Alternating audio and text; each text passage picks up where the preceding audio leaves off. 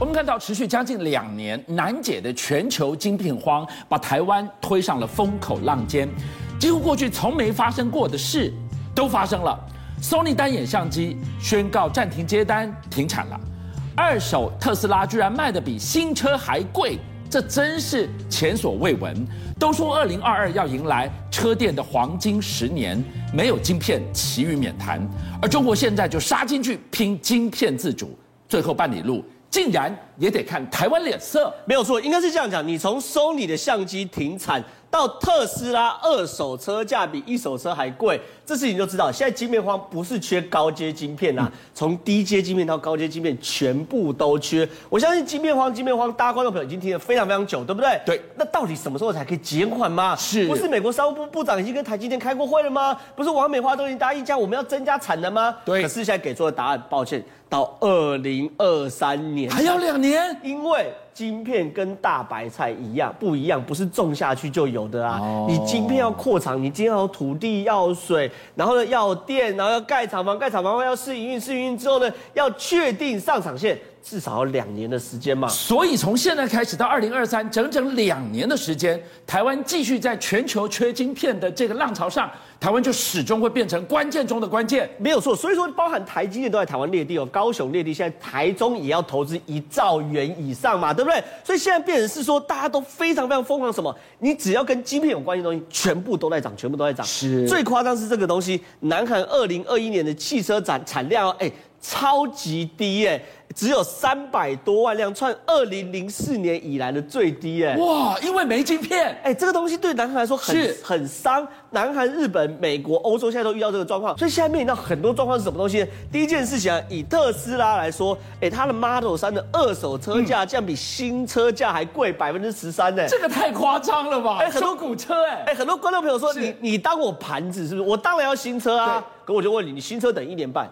二手车车况好，现在就有，请问你要哪一个？我我我我现在就想开啊！对啊，这是很现实的问题。我讲一个我朋友真的问，真亲身遇到问题哦。对，他去年哦买了一台好车子，一百六十九万，二手车，里程数三千公里，哎，算不错吧？双双 B 双 B 的。对，那他原价大概两百零几万，然后一百六十九万入手。是，结果呢，他今年哦刚刚滑手机，滑到什么东西啊？同款啊，同型，同年份。里程数变成两万五千公里哦，是，你知道车价变多少？多少？一百八十五万呐、啊！反了，这个价格倒掉哎，这个开越久，折旧率越高的车子卖越贵啊！同型同款哦，同型同款哦，所以呢，他现在卖掉的时候。现赚二十万，太夸张了。所以说到底，就是因为车用晶片等不到、要不到，所以车子做不出来。对，那另外一个选项说好，那么我喜提新车也不用等。可是你知道会发生什么事吗？什么事？他拔晶片，现在都是一机一幕，它改成降规，哦、变成指针式的。哦、你问你要不要？然后很多工人他甚至说，钥匙先给你一把。为什么只给一把？钥匙有晶片呢、啊？哦，另外一把我两个月、三个月后面补你。所以哦，这种车用晶片，第一个大问题，第二个大问题是现在面临到非常多状况，什么东西呢？所有车商都知道，我今天要切入电动，尤其是电动车的市场，哦，晶片用特别特别多，我绝对不是先确定我的车厂有好，我要先确定我的晶片厂支不支援。是，所以你看，文在寅二十七号找六大企业午餐会，他要干嘛？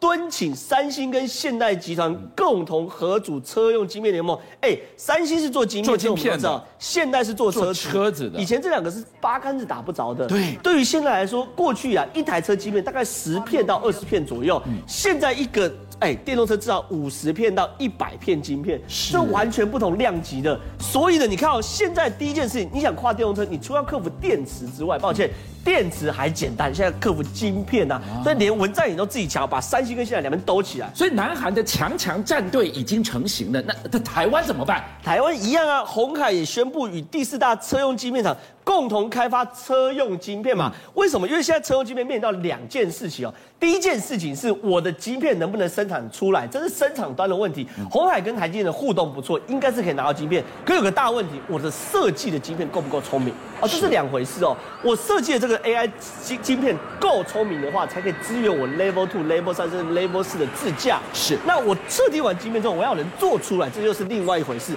所以现在面临到是，你第一个要设计要设计好，第二个还要赶快。快抢到人帮他做。那我们台湾得天独厚，红海不担心台积电会不吃他的单，可是他需要有设计晶片的联盟出来嘛。可是呢，相对一些比较小的，然后利润没有那么大，就真的比较惨。比如说，哎，松里相机，哎，这么多型号全部都暂停接单呢。哦，连相机都被影响到。你是台积电先做相机的单，还先做特斯拉单？当然是特斯拉，当然是特斯拉，我没什么好讲的嘛。所以现在讲到了二十八纳米的车用晶片，或者是更先进制成的手机晶片，我跟你讲都缺啦，因为会有排挤效应。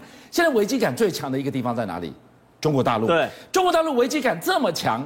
他能怎么办呢？哎，当然是想办法二零二五中国制造嘛，对不对？所以中国确实开始升掀起一股就是晶片自制的这种风潮。是。可是我很担心，我们节目一播出之后，美国的商务部又开始制裁了。为什么？当然呢，我怎么可以让你自己自制嘛，对不对？你看到美联社直接就说嘛，中国谋求晶片供应自主，加深全球不安因素。什么意思呢？它会有两层的因素。第一件事情，因为美国对于中国晶片是打压是非常非常强烈的。你打压非常非常强烈的时候，中国不可。能坐以待毙，对，他不坐以待毙的状况就是说，他想办法走出另外一条路。是，所以中国现在是请全中国之力，而且最顶尖的科学家、最优秀的科学家，想办法走出另外一条跟大家都不同的路。嗯哼。可是呢，他会遇到两个状况，一个如果走成了。哎，中国真的置身于世界之外，美国再也拿中国没有皮条，猛虎出匣了。对，猛虎出匣了。另外一个更惨是什么？如果走失败，你知道会他他会发生什么事？会怎么样？打台湾嘛，失败就打，只有你做得出今天了。你匹夫无罪，怀璧其罪嘛。他如果搞半天，二零二五发现搞不出来，我丢了好几兆搞不出来，我最聪明的脑袋全部搞不出来，然后美国越弄越弄，心一横。打台湾嘛，所以这当然是对于世界是非常非常不安定嘛。变成说中国成功或不成功，我们都很麻烦嘛，对不对？我们不难理解中国大陆它要进行整个晶片一条龙的晶片自主，我要降低对美国技术的依赖，它如何一步一步实现呢？所以我们现在看到从华为到 OPPO 到所谓阿里巴巴，甚至到小米，都开始想办法自己做晶片出来。嗯可是哦，我们看完这些，它其实最后一里路都还是靠台积电呐。比如说，先讲阿里的平头哥，倚天七四零，它很好。这东西那时候一发布的时候，他就说他用在阿里的云端运算系统。阿里云是非常非常厉害的哦。阿里云光是靠那个阿里云是解决了杭州的塞车问题哦。他在阿里云里面用的这个东西是台积电五纳米的技术。可问题是这件事情一样，你就算设计出来如此厉害的晶片，你还是绕不过制造这一端。所以呢，如果美国商务部看到，哎呦。你平头哥那么厉害，五纳米对不对？我说再下一个黑名单，那请问阿里怎么办？现在这个黑名单只是去卡华为而已。对，阿里可以放行，OPPO 可以放行，小米也可以放行。是，所以他们现在能做赶快做。然后 OPPO 呢也发明这个马里亚纳的晶片，马里亚纳晶片是因为台呃世界最深的海沟就是马里亚纳海沟，对不对？比海还深。对，所以呢，他的他意思是说我要从底部往上反攻取其意啊。可问题是呢，他的晶片也是谁？台积电制造六纳米的晶片，所以其实对他们来说，动了半天绕不出嘛，台积电嘛。然后呢，小米也发布大搭载自己这个叫澎湃 P1 的晶片，澎湃 P One 晶片蛮怪，就说它这个手机很厉害啊，它除了当手机之外，还可以当充电宝，它可以反向充电，很快吗？还蛮快，可是这跟它的电源控制芯片有关系哦。但是问题是啊，谁会把手机搭电都不够，你还把它去那？但是问，但问题状况是这样，问题状况是这样，他们也在做晶片自制的状况。可是呢，这些东西你设计的出来，其实坦白讲呢，我认为制造是一个非常大的难关。嗯、所以你能设计，就是 IC 设计最上缘，你最后你还是要发包给晶圆制造厂。对，就像台积电这样的一个概念。回过头来你就看到了 OPPO、小米，二零二一到跨到二零二二决战。紫禁之巅在赛什么，在比什么？比折叠手机啊！没有错，现在手机啊，大家已经做到没没没有办法做嘛。你你相机再怎么弄，就是这样嘛。你你也不能把人照到凸出来嘛，对不对？是。那你所谓的呃 IC 那个运算出要多快就这么快嘛？结果呢，我跟大家报告，下一个手机的战场就在荧幕啊。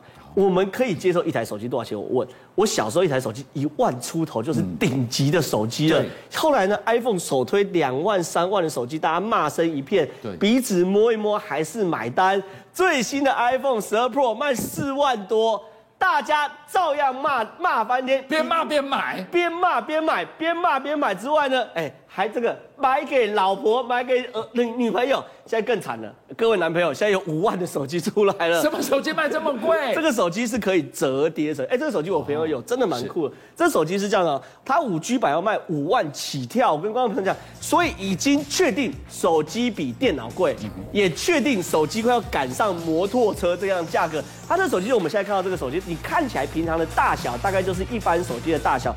可当你要看这个荧幕的时候，你可以把这个荧幕面哦打开，打打开，按照乘以两倍，你看它就打开，是它要打开后呢，你的整个荧幕呢就已经就哎就翻倍了嘛，对不对？而且呢，它另外一面，你看它背它的那个表面也有一个荧幕。所以它等于是三个荧幕，打开里面两个荧幕，然后折叠起来外面有一个荧幕，所以它总共是三个荧幕的状况。那这个东西呢是折叠式的荧幕，其实一直要一直要突破，一直没有突破成成功，原因很简单。然后我们带回这个电视讲，就它折叠这个缝，你要怎么样让它液晶显示是完全无违和的，是表示它的液晶面板是可折叠的，对不对？所以这个缝的技术，其实我在三年前到五年前我就有看过三星跟 Apple。递出专利，可是一直没有办法做出来。所以当这个做出来的时候，表示它的那什么？你递出专利不代表说我折叠，像这个通常经过测试要折叠一万次，对，它中间都还不会有所所谓的这个光影啊或等等，表示它的良率已经搞定了。可是重点来，下一个你知道做什么吗？做什么？整个荧幕可以卷起来的。哇，那等于我可以卷起来放口袋、放包包，你要多大就有多大了，你，你就变一根杆子，是，然后打开它弹出来，对，你可以折就可以卷，下一步就是卷。我跟大家预言，下一步就是卷。可是呢，便是折叠手机要卖五万。请问卷起来你要收我多少钱？十万，边买边卖，我边买边卖，我要卖肾买手机吗？但问题是这样，状况就这样嘛，全世界的风潮就这样，所以说你看三星做出这种折叠的哦。OPPO 也做出来了，是小米也做出折叠的，然后华为也做出折叠，所以这些都对什么？对 iPhone 带来巨大挑战嘛。但没关系，iPhone 现在卖的是信仰，也不是卖产品。所以呢，现在未来我们要预估到未来的二到三年，从车子、从手机、从电脑会进入到下一个世代的大变革。邀请您一起加入五七报新闻会员，跟俊相一起挖真相。